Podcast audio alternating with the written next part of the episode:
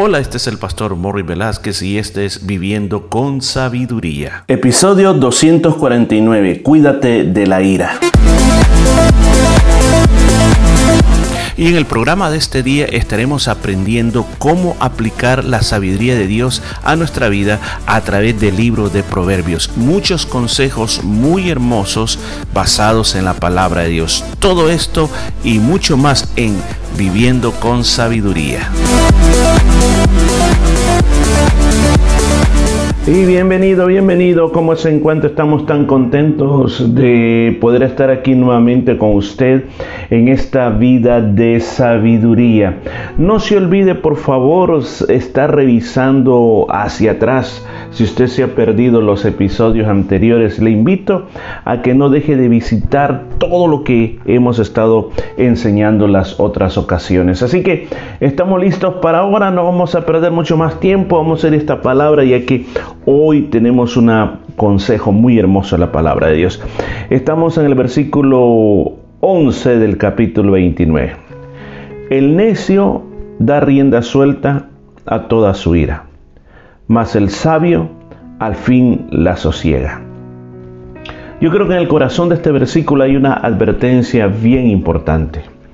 Una advertencia a no darle rienda suelta a todo lo que se atraviesa por nuestra vida. Dejamos y veamos, entremos con más detalle. ¿Qué es esto? ¿Qué significa esto? Una vez más se vuelve a comparar estos dos individuos, el necio y el sabio.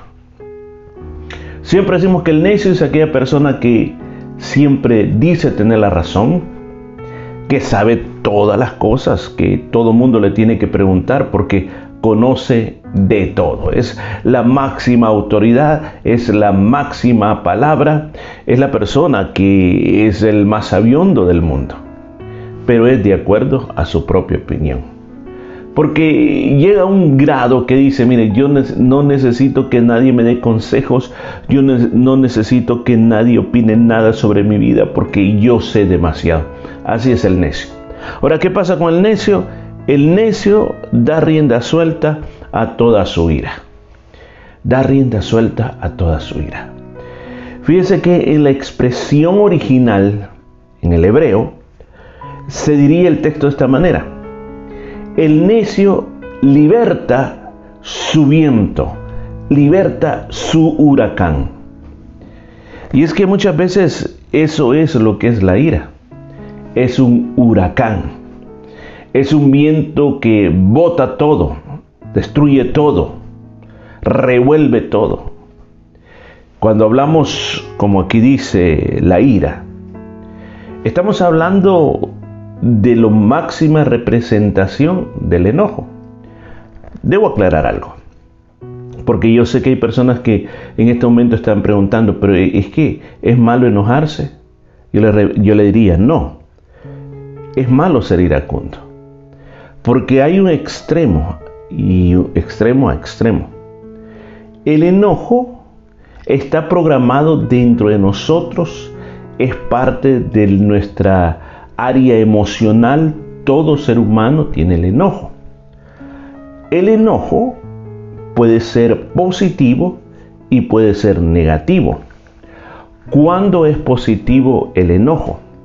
Por ejemplo, cuando te están haciendo algo con lo cual es injusto, es mentira, es algo que te están acusando falsamente, inmediatamente dentro de tu organismo este mecanismo de defensa se activará.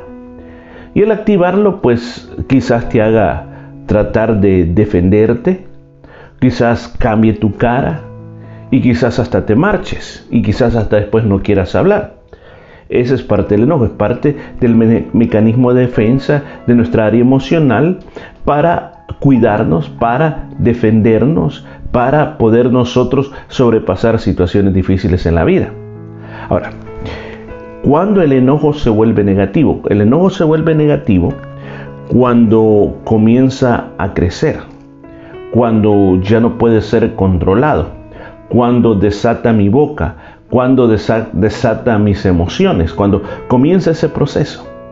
Fíjense que el apóstol Pablo dijo esto. Dijo, enójense, dijo, pero no pequen. ¿Escuchó? Enójense, pero no pequen. O sea, que está diciendo que te puedes enojar por alguna circunstancia que te está pasando, hasta por un malentendido, pero no llegues al pecado. El pecado es cuando pierdes el control. Luego también dice, lo voy a parafrasear un poco, cuando llegue la noche no se vayan a acostar enojados. O sea que durante el día, durante pasó esa situación, trata de arreglar esa situación y no vayas a la cama enojado con la otra persona, sino que resuelve la situación. ¿Por qué dijo eso? Y después dice, no deis lugar al diablo. Y en la palabra griega original lugar se dice topos, de donde viene la palabra topografía. Entonces podríamos decir que está ese versículo se podría decir, no le cedan terreno a Satanás. Cuando uno le cede terreno a Satanás, cuando uno comienza a perder el control, inmediatamente uno abre la puerta para que el enemigo entre y cuando el enemigo entra, él comienza a manipular toda nuestra vida para llevarnos a convertirnos en un necio. Recuerda también Caín. Caín él sentía desagrado por su hermano.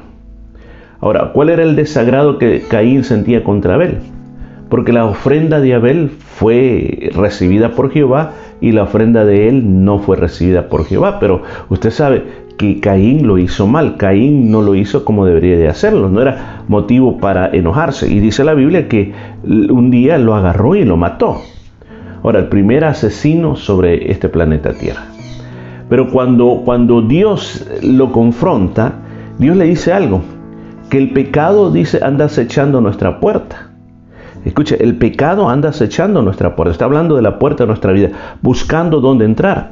Pero sin embargo le dice, tú tienes el control. Tú decides si abres la puerta o tú decides si no abres la puerta. O sea, tú puedes tener ese dominio. Y eso es lo que el necio no tiene. El necio no tiene ese dominio. El necio comienza a enojarse, a enojarse, a enojarse y de repente simplemente abre la puerta y sale toda esa ira. Porque ese es el siguiente nivel del enojo. Cuando está el enojo, vamos a llamar un enojo saludable, un enojo que rápido se pasa, un enojo que cuando le piden disculpas perdona y, ya rápido se termina, o quizás le duela por un par de horas, pero sin embargo está dispuesto a perdonar y seguir adelante. Ese es un enojo saludable. Pero cuando el enojo se está perdiendo ya el control, inmediatamente se comienza a convertir un enojo agresivo, un enojo que ya no solamente es yo me defiendo, sino que es un enojo que es decir, ¿cómo ataco a la otra persona? Esta persona ha sacado una espada, yo voy a sacar la espada también y vamos a comenzar a espadear. Entonces comienzan los argumentos a subir de tono y a volverse más fuerte.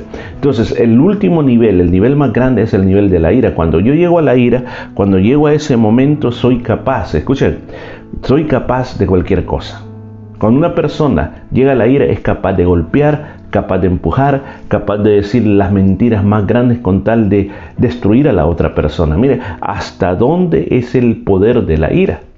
Entonces, yo creo que muchas veces nosotros, todos, todos, todos, todos somos, somos culpables, somos culpables de ese aspecto, somos culpables de que muchas veces nuestra vida eh, ha perdido el control, ha perdido ese dominio propio y llegamos al grado simplemente de atacar personas y a veces hemos tenido serios problemas porque hemos abierto la puerta y ha salido todo el viento del aire. Yo sé que nos ha pasado más de alguna vez, pero aquí estamos en esta vida de sabiduría para decirte que hay solución a través de la palabra de Dios. En la segunda parte dice, mas el sabio al fin la sosiega. Ahora, aquí viene el, otro personaje. El otro personaje es la persona sabia. ¿Qué hace la persona sabia? La persona sabia, recuerda, es la que tiene la sabiduría de Dios. Tiene el conocimiento de Dios, tiene la inteligencia de Dios, tiene la prudencia de Dios, tiene el discernimiento de Dios. Y no mira las cosas como los demás ven. Hace tiempo yo puse un ejemplo aquí. Cuando una persona no tiene sabiduría, es como que hay un muro delante de uno. Uno opera su vida, pero hay un muro que le impide ver más allá. Cuando tú comienzas a llenarte de la sabiduría de Dios, tú puedes ver arriba del muro y puedes ver más allá donde los demás no pueden ver. Entonces, cuando tú llegas a ese nivel de sabiduría, entonces tú entiendes, escúchame bien, que cuando esas cosas comienzan a pasar dentro de ti, tú tienes una válvula de escape, una válvula de escape. ¿Para qué? Para que tú no explotes. Por ejemplo, los sistemas antiguos, yo sé que hay sistemas más modernos de agua caliente, tienen una válvula de escape. Eso todo el tiempo, escucha bien, está trabajando con agua caliente, está trabajando, hay una presión interna que está pasando dentro de todo eso. Me refiero al agua caliente que es eh, calentada a través del gas, del gas natural. Entonces, cada recomiendan que por lo menos una vez al año uno abra, abra esa válvula de escape y deje salir todo eso. Que salga, que salga, que salga. ¿Por qué razón? Porque si no llega un momento que se acumula tanta presión en la bomba que lleva por dentro que llega un día que eso explota. O sea, no es una explosión grande, sino que simplemente recuerdo una vez yo oía como que agua estaba cayendo por el lado de atrás y voy a ver y estaba saliendo mucha agua y venía exactamente de eso, del, de, eso que, aparato que eh, procesa el agua caliente, que caliente el agua, el calentador de agua caliente. Entonces, de la misma manera, yo creo que nosotros cuando nos enfrentamos a esos desafíos y a esas situaciones, debemos de pensar y tener cuidado en esto. Tener cuidado de que puede venir muchas cosas contra nosotros, pero es, escuchen, es peor tratar de reparar los platos quebrados que tirar los platos. O sea, yo puedo tener la opción de tirar los platos al suelo, estoy hablando metafóricamente, evitármelo hacer o tratar de reparar el montón de platos quebrados. Son dos cosas totalmente diferentes. A veces nosotros nos enojamos, perdemos el control, nos llenamos de ira, decimos cosas que no tendríamos que decir y como quien dice, quebramos los platos. Cuando los platos están quebrados, qué difícil es volver a poner juntos. Fíjense que eso solo me recuerda una, una historia que escuché a alguien contar acerca de, un ejemplo que un, padre le quería dar a su hijo. Su hijo está con problemas con uno de sus mejores amigos y andaba hablando, andaba hablando mal de, lo, de quien había sido su mejor amigo. Entonces un día le dice, mire hijo, venga para acá, le dice. Este, le dice, mire, tengo esta, esta, esta carta que he escrito yo le pido que la rompa. La rompa en cuantas partes usted pueda ponerla. Ok. Y la, rompió el hijo. Y le dice, ahora, yo quiero que haga lo siguiente. Mire, le voy a dar 50 dólares si usted me la vuelve a pegar, me la vuelve a poner como estaba antes. ¿De verdad, papá, me da los 50? Claro. Ok. Pasó un día, pasó dos días y nunca le llevaba la carta. Como a la semana se la llevó. Y cuando se la llevó, la vio el papá y le dice, mm, más o menos, pero ya no quedó igual porque hay pedacitos que no corresponden donde vive. Y aquí faltan pedazos así, papá. Es que como la corté tan pequeño, yo no sé qué se me hicieron. Ok, pues le dice, aquí están sus 50 dólares. Pero miren, yo quiero que sepa esta lección. Usted pudo reparar la carta, pero la carta nunca quedó igual. Así sucede cuando usted habla mal de sus amigos. Cuando usted habla mal de sus amigos, usted los está rompiendo en pedazos. Y quizás mañana ustedes vuelvan a ser amigos, pero su amistad ya no va a ser igual. Así que sepa cómo cuidar a sus amigos. Yo creo que algo que podemos llevar como consejo de este día, pensemos, pensemos en no abrir la puerta de la ira. No abramos la puerta de la ira. Si hay algo que nos está molestando, mejor busque esa válvula de escape.